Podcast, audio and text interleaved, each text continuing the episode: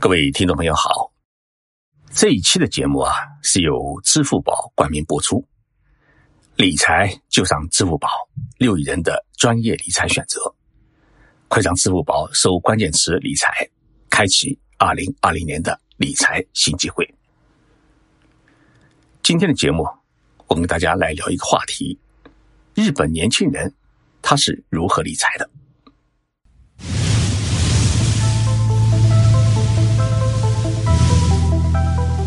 任你波涛汹涌，我自静静到来。静说日本，冷静才能说出真相。我是徐宁波，在东京给各位讲述日本故事。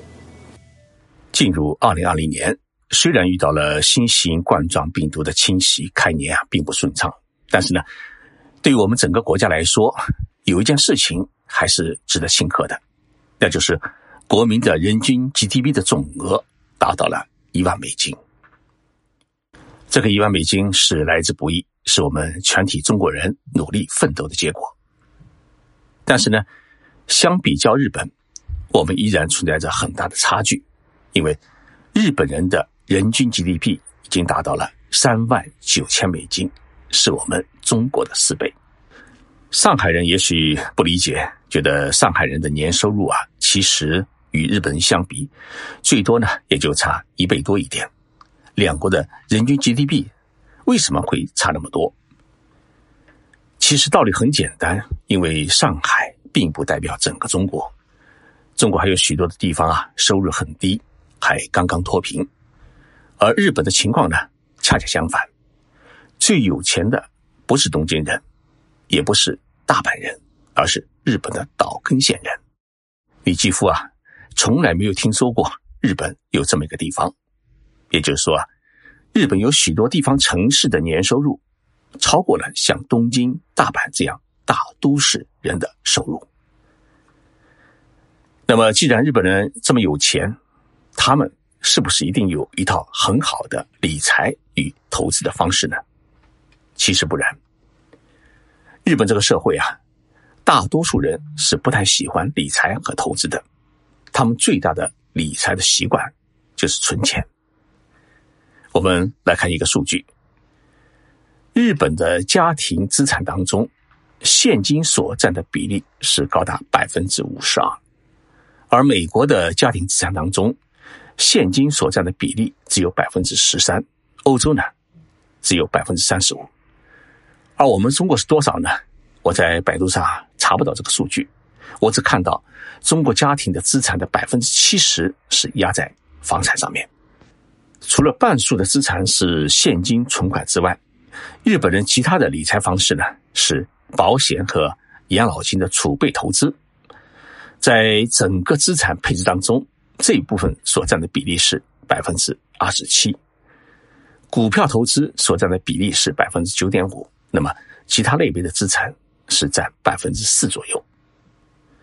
简单的归纳一下，日本的家庭资产当中，半数以上是存款，另外百分之三十呢是买保险和养老金投资，炒股的比例呢不到百分之十，那么炒房地产的比例也就更低。在我们中国，存钱进银行所得的利息还算是比较可观的，但在日本这个国家呢，银行存款的利率几乎接近于零。事实上是零点零五，也就是说，你存十万日元进去，一年以后呢，要从 ATM 机上面取出来，支付完取款手续费，还有倒贴将近三十块人民币。那么，既然日本的银行存款是零利息，日本人为什么还那么喜欢存钱呢？因为日本人无论是持家还是经营企业，都信奉一个原则，那就是。手里有钱，心不慌。也许是因为岛国的原因，不断要经历地震、海啸、台风的袭击，因此呢，日本人做什么事情都有很强的危机感。尤其是经历了上世纪九十年代泡沫经济崩溃的沉重打击，没有人再会相信明天的日子一定会比今天好的道理。所以呢，现金主义。是根植于每一位日本人心目当中的一个最基本的理财的原则。直到现在，社会已经进入到了网络化、人工智能的时代，日本人的电子支付还远远不及我们中国那么普及。当我们中国人到处在使用支付宝的时候，不少日本人还是喜欢从小钱包里面掏出一枚枚硬币，输给收银员，让我们感觉到日本人还活在上个世纪。日本人为啥这么热衷于现金主义？因为他们觉得，把一张张钱数出去，才会觉得每一张钱币的珍贵，才不会乱花钱。去年，日本政府和一些金融机构、网络公司呢联合推行电子支付，但是，即使采取了奖励百分之五的优惠条件，加入者依然是寥寥无几，包括许多的年轻人。甚至在十年前，日本还兴起过一次。废弃信用卡的运动，因为使用信用卡导致了一些人稀里糊涂的走上了一个借高利贷的生活。现金主义不仅存在于日本个人与家庭生活当中，更存在于企业的经营当中。日本企业的现金存款在二零一八年度高达是五百零六万亿日元，大约是三十二万亿人民币。那么这个数据有多大呢？我们来比较一下日本的 GDP。日本在二零一八年的 GDP 总额是五百万亿日元，也就是说，日本企业的现金存款的总额比日本国家的 GDP 总额还要多。为什么日本企业也如此热衷于存钱呢？因为他们相信啊，生意不会天天好，你得准备意想不到的灾难出现，譬如今年的新型冠状病毒疫情。两个月之前啊，谁都没有想到会突然降临到我们的头上。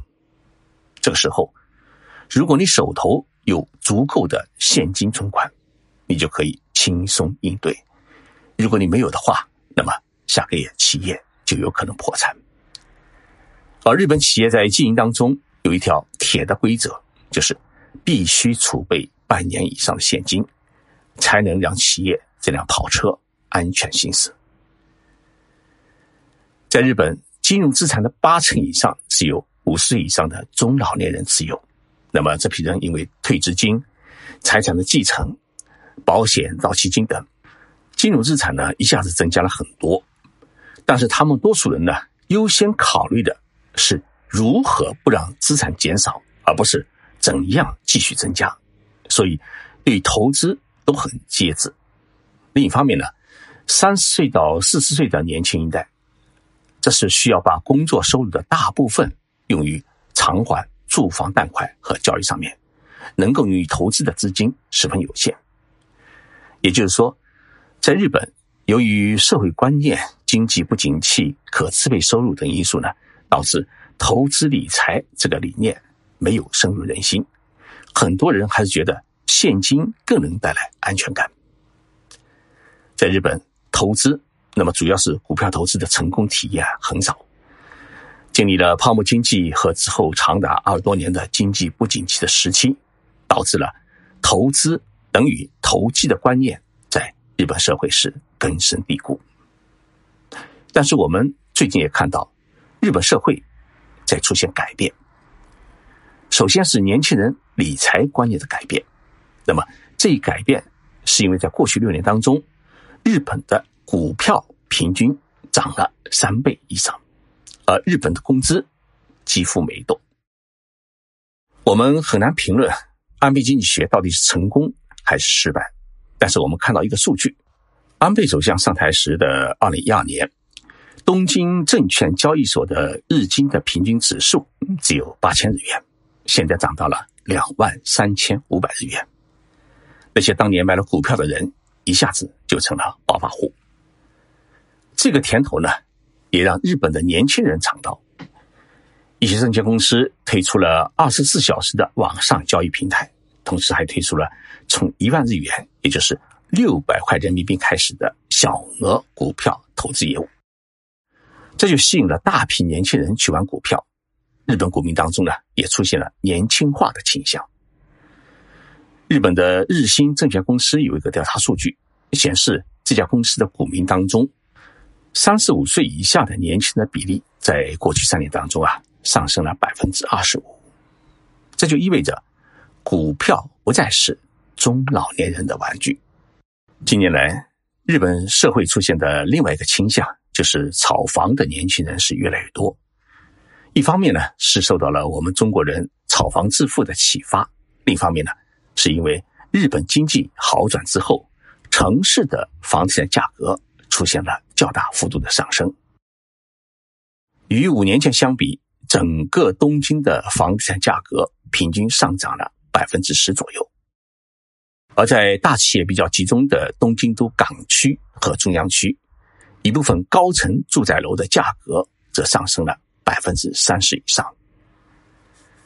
在上世纪七十年代、八十年代，日本的房地产价格也曾经出现过和我们中国过去十年的同样的状况：买到房子就能发财，因为房子的价格几年翻一番。但是，泡沫经济崩溃之后呢，房子的价格在短短的一年时间里面暴跌了百分之四十以上，高级公寓楼就变成了大白菜。一年前你还是富翁，一年后呢你就变成了穷光蛋，一些人因此自我破产，甚至卧轨自杀。所以在过去二十年间，日本人几乎是谈房色变，房地产价格也始终处于一个超低空飞行的状态，几乎属于零增长。但是最近几年呢，以我们中国人为主流的海外游客。大量涌入日本，一年已经超过了三千五百万人。海外游客的大幅增加，促使酒店、旅馆、免税店、餐饮店的增加。这样一来的话呢，商业地产的价格开始出现上升，而商业用地价格的上升，也带动了住宅用地价格的上升。另一方面呢，在泡沫经济时期，热衷于在城市的郊外、山清水秀的地方。买块地自己建别墅小楼的人群呢，已经到了退休的年龄，甚至已经退休。他们突然发现，在郊区呢，医疗、生活环境都不及市中心。于是呢，日本社会出现了一个回归市中心的潮流。那么，市中心本来土地资源就十分紧张，为了迎合这种潮流，像在东京、大阪、包括京都等大城市里面呢，开始建设。高层的住宅楼，日本叫塔式公寓，一般都是在三十层左右。日本是一个多地震的国家，新建高层住宅楼呢，是融合了许多抗震防震的设施与功能。同时，为了增进居民之间的交流呢，往往在大楼里面还设置了像室内游泳馆啊、健身房、学习室、诶图书馆、儿童游乐中心、快递。与轿车服务中心，还有二十四小时的健康管理救护服务。这样一来的话呢，新型的高层公寓楼就成了人们的投资热点。我们亚洲通讯社的办公楼就在东京都港区，位于赤坂与六本木之间，与东京最豪华的综合商业体东京中城呢是毗邻的。因此，看着新建的附近的公寓楼价格是呼呼的往上窜。三年前建成的一栋高层公寓楼，如今的价格呢已经上涨了百分之三十五，而且有不少的房东就是日本的年轻人。他们通过银行贷款买下公寓，然后出租给附近公司的高级白领，尤其是外资企业的高官。一年的租金回报率呢，一般都超过了百分之八，有的达到了百分之十以上，也有的就直接抛售给想在。日本购买房地产的中国有钱人，因此呢，有人开玩笑说，东京高层公寓楼的最顶层住的一定是中国人。日本现在房屋贷款的年利率是多少呢？平均是零点五，有的只有零点四。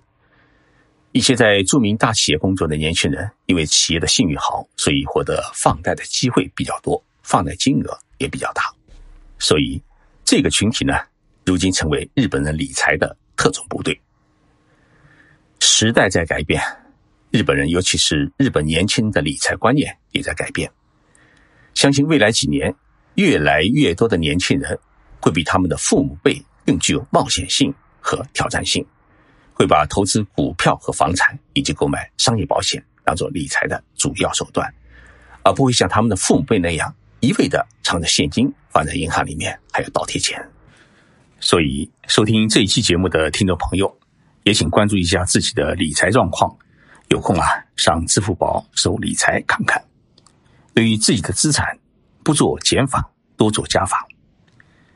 谢谢大家收听这一期的支付宝冠名节目，我们周六再见。